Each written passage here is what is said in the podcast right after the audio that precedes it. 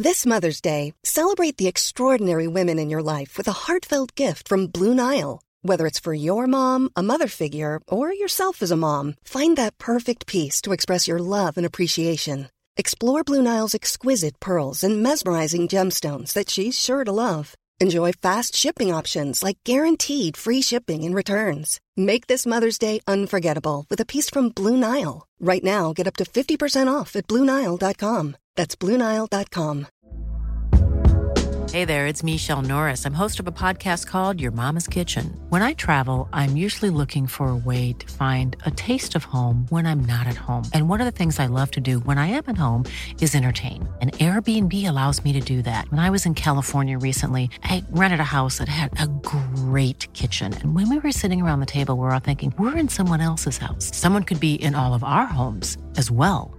If you have a home, but you're not always at home, you have an Airbnb. Your home might be worth more than you think. Find out how much at airbnb.com/slash host.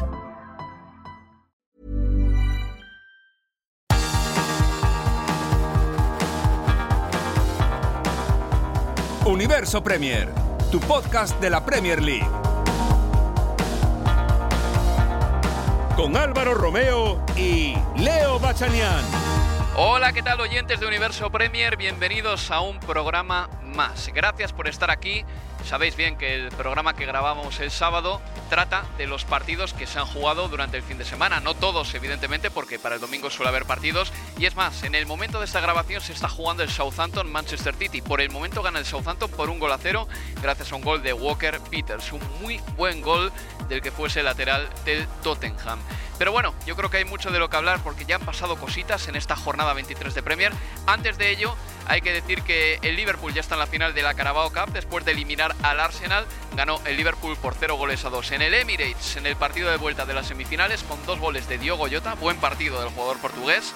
El. Eh, ya el viernes eh, se abría la jornada 23 con el Watford perdiendo en casa por 0-3 frente al Norwich City. Vamos a hablar un poquito de ese partido en el que Josh Sargent marcó dos golitos, uno de ellos precioso. Y yo creo que pende de un hilo el futuro de Claudio Ranieri como técnico del Watford. Aparte de los malos resultados, hay que agregarle a todo esto que la directiva del Watford es de gatillo fácil.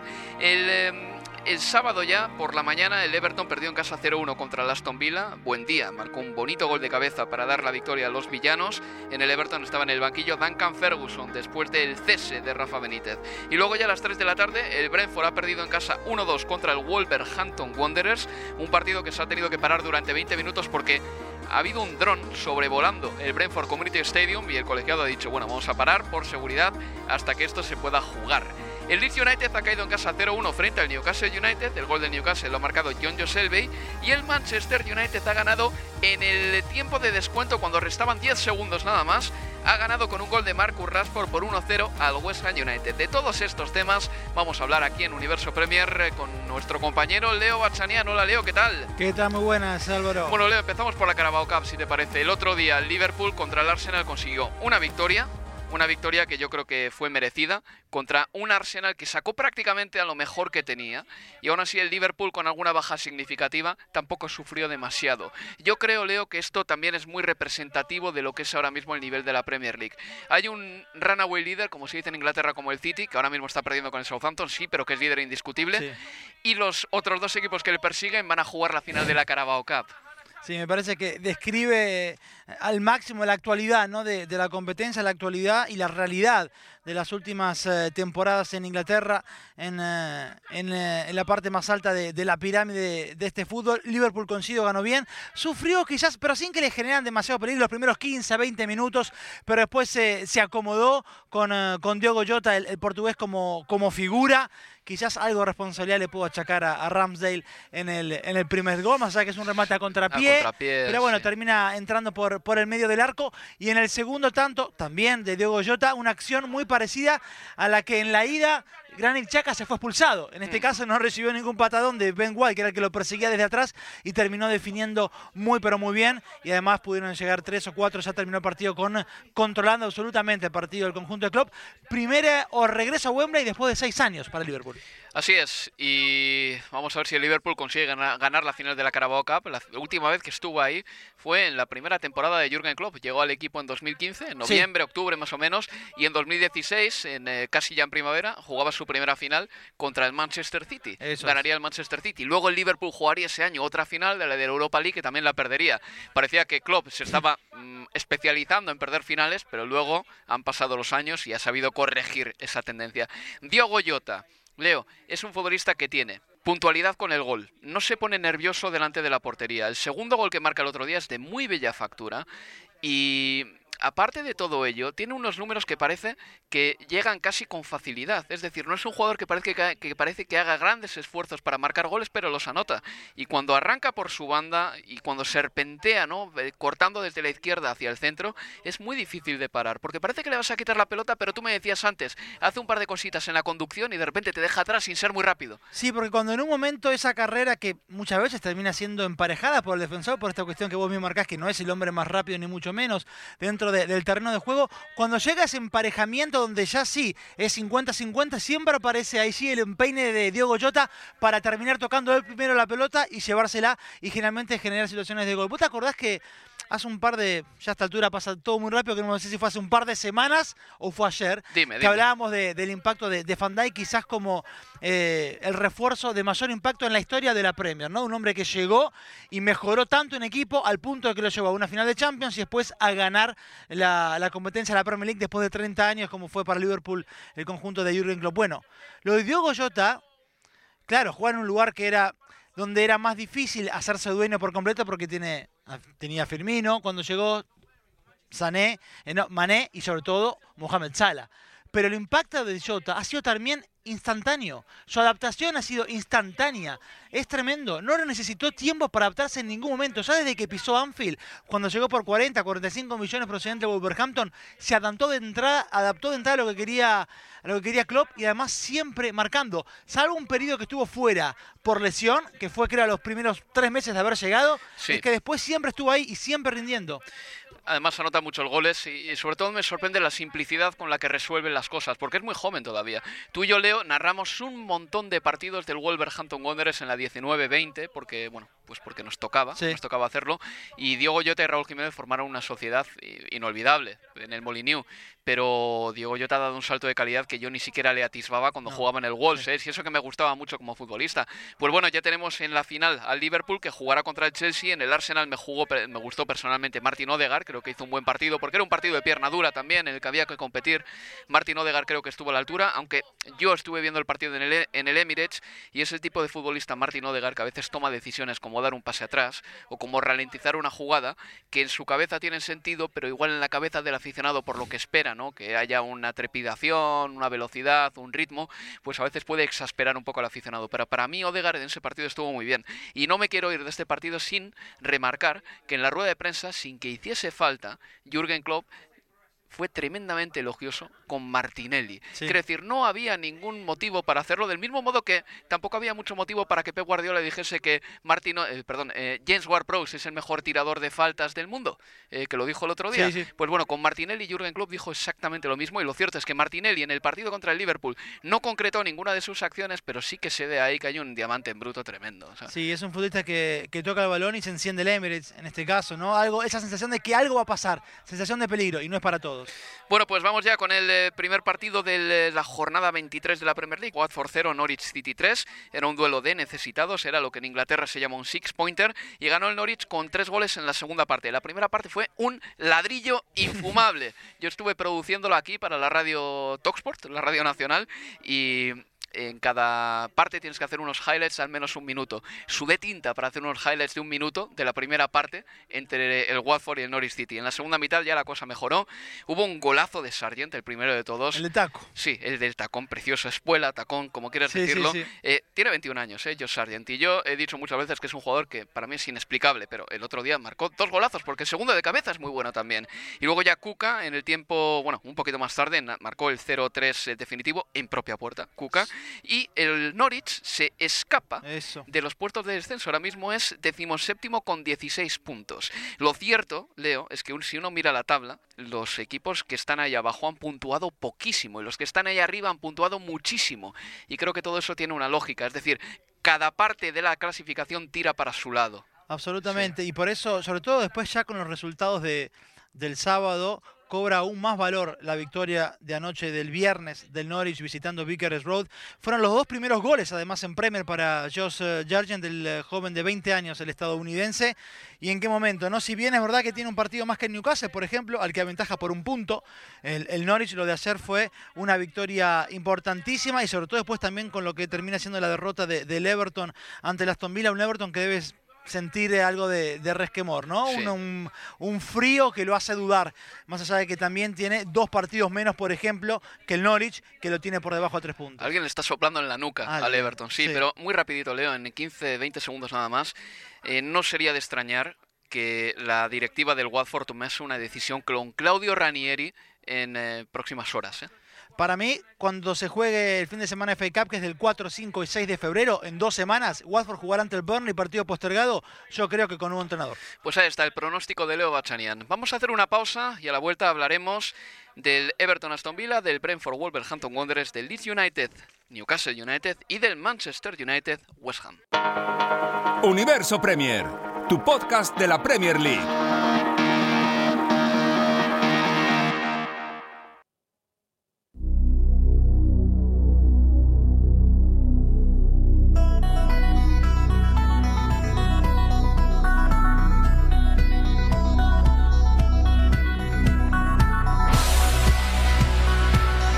En Universo Premier. El sábado, a la hora de la comida, el Everton y el Aston Villa se medían en Goodison Park. Partido que ha ganado el Aston Villa por 0 goles a 1 gracias a un compatriota de Leo Bachanian, el bueno de Emiliano Buendía, que marcó un gol de cabeza, llegando al primer palo antes que nadie y cruzando el balón perfectamente ante Jordan Pickford. Un resultado muy malo para el Everton, que tenía como entrenador a Duncan Ferguson. Un Duncan Ferguson que la verdad es que no ha podido cambiar mucho y se nota ¿eh? en este tipo de partidos que las dinámicas son las que son. El Aston Villa viene en una dinámica positiva, al alza, y es un equipo que hoy, por ejemplo, ha sacado del banquillo para que nos entendamos, ¿eh? a Danny Ings. Quiero decir, eso habla perfectamente, Leo, de la calidad de este Aston Villa, que hoy también ha puesto en el terreno de juego a un hombre como Philippe Coutinho, otra vez más, de titular. Luca Digne ha tenido un buen partido en el día de hoy. Y bueno, en definitiva, victoria para el Aston Villa y otro mazazo para el Everton. Otro más, uno más. Sí, una, la primera titularidad de Coutinho en el conjunto de, de Gerard, en este sistema que le encaja bien, de 4-3-2-1 en el conjunto de, de Gerard. Él jugando por detrás de Watkins, me refiero a Coutinho, junto con Emiliano Buendía, otro que está en un muy buen momento realmente. Fue la figura por FA Cup, aún en la derrota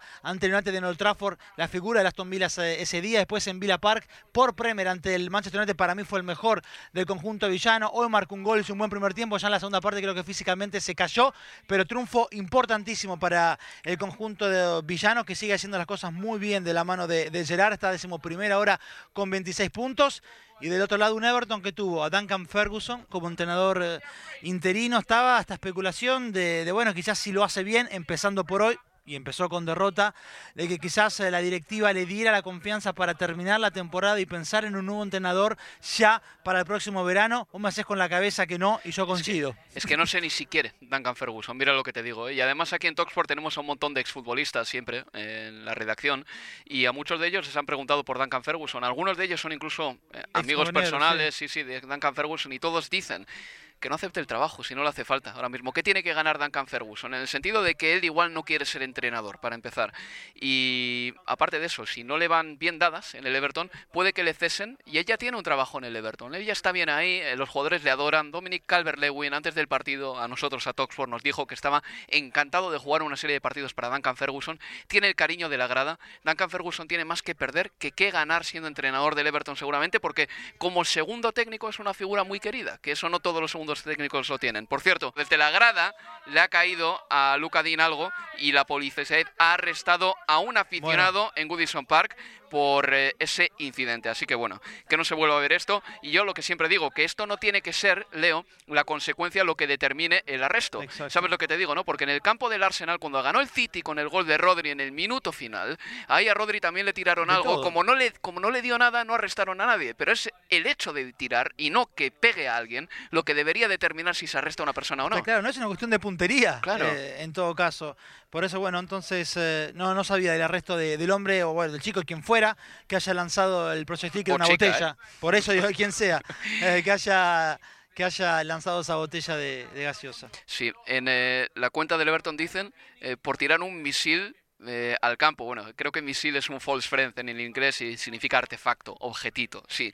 En fin, que ha ganado el Aston Villa 0-1. Luego vamos ya al campo del Brentford. En el Brentford Community Stadium se ha vivido la cosa más rara de la jornada, eh, al igual que el doblete de Josh Sargent. Yo no sabría cómo em, jerarquizar qué es lo más raro de esta jornada, pero lo cierto es que en el campo del Brentford se ha parado el partido durante 19 o 20 minutos porque ha habido un, había un dron sobrevolando el campo. Bien, ese partido lo ha ganado un Wolverhampton, que ahora mismo es octavo, con 34 puntos.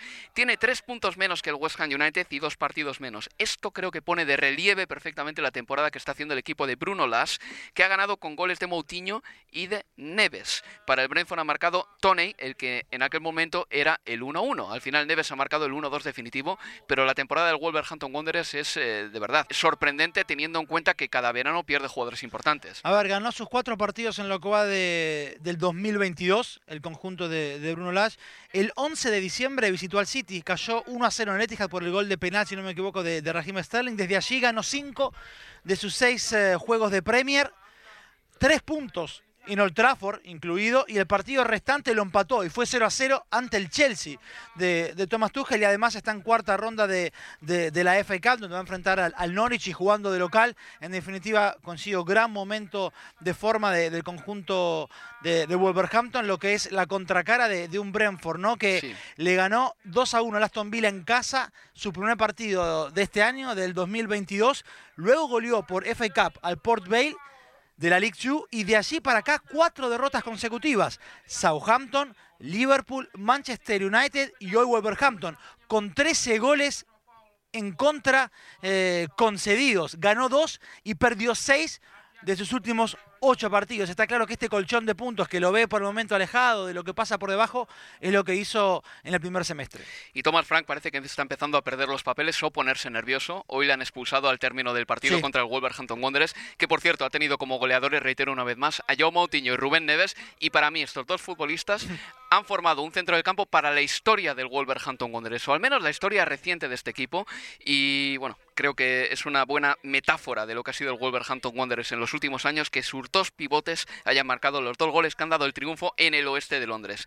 Leeds United 0, Newcastle 1, el gol lo ha marcado John Joselby, el Newcastle sigue escalando puestos o al menos acercándose a la salvación. Y si te parece, Leo, vamos a pasar porque nos queda poco tiempo al Manchester United 1, West Ham United 0. Un partido que parecía que iba a quedar en 0-0, pero durante la retransmisión yo me jacto de haberte dicho en Old Trafford, cuando el campo entra en ebullición y cuando tienes en el terreno de juego a Rashford, a Marcial, a Bruno Fernández, a Cristiano Ronaldo y a Cavani, en cuanto generes una ocasión, puede haber un gol en cualquier momento. Y es lo que ha pasado en el minuto 92-53. Ha llegado el gol definitivo. 1-0 para el United. Sí, ya era el terreno del como sea. Y es verdad que tiró todo lo que tenía uh, Ragnick. Y es verdad que nos queda poco tiempo, pero es que sobra. Porque en, lo, en cuanto al desarrollo al partido, es que no pasó nada. Fue una pobre actuación nuevamente del Manchester United. En un partido prácticamente con muy pocas situaciones de peligro. Las que hubo fueron en la segunda parte. En el primer tiempo, eh, apenas algún eh, atisbo de, de opción de chances para el United después de un centro shoot de,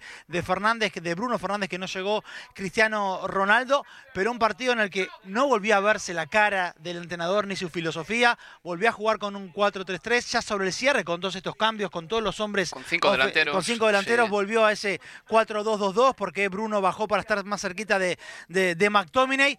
Y de verdad, cuando yo creía que esto terminaba en silbidos, 0 0 y silbidos para el Manchester United, bueno, llegó esa última opción en el minuto 92-57, 92-56, empujó al gol la pelota Marcus Rashford. Y nos quedará la dura la duda de por qué la Premier no mostró las líneas de ese offside inmediatamente y cómo es que se resolvió tan rápido cuando estamos acostumbrados a que se debata en el VAR durante cuatro, cinco o hasta ocho minutos como le pasó al West Ham Pero, una vez con Antonio en esta temporada. Pero es que además, si es que no pasa nada por esperar, lo, que hay que- lo importante es hacerlo bien. Y Es. se, se ha hecho bien, ¿no? Yo creo que se ha hecho bien. Pero lo importante es eso. Y te digo porque leo.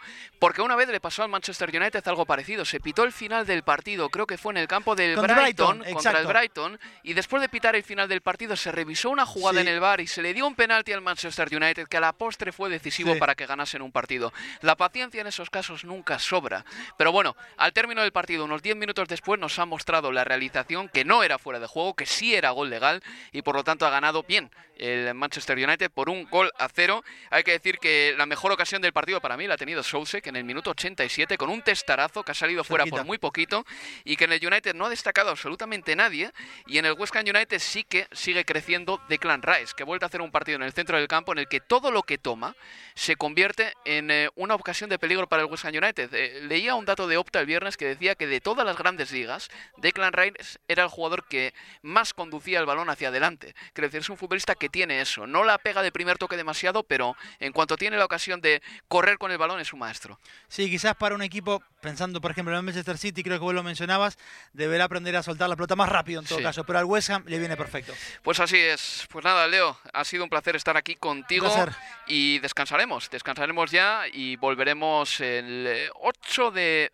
febrero, creo recordar, con el próximo Universo Premier, después del Borley Manchester United. Hasta entonces, cuídense, sean muy felices y sepan que, bueno, la Premier League para, pero que aquí en Inglaterra habrá FA Cup y que si escuchan Talksport podrán también escuchar todo lo mejor de la competición más antigua del mundo. Se despide de todos ustedes Álvaro Romeo. Cuídense amigos. Adiós. Universo Premier, tu podcast de la Premier League.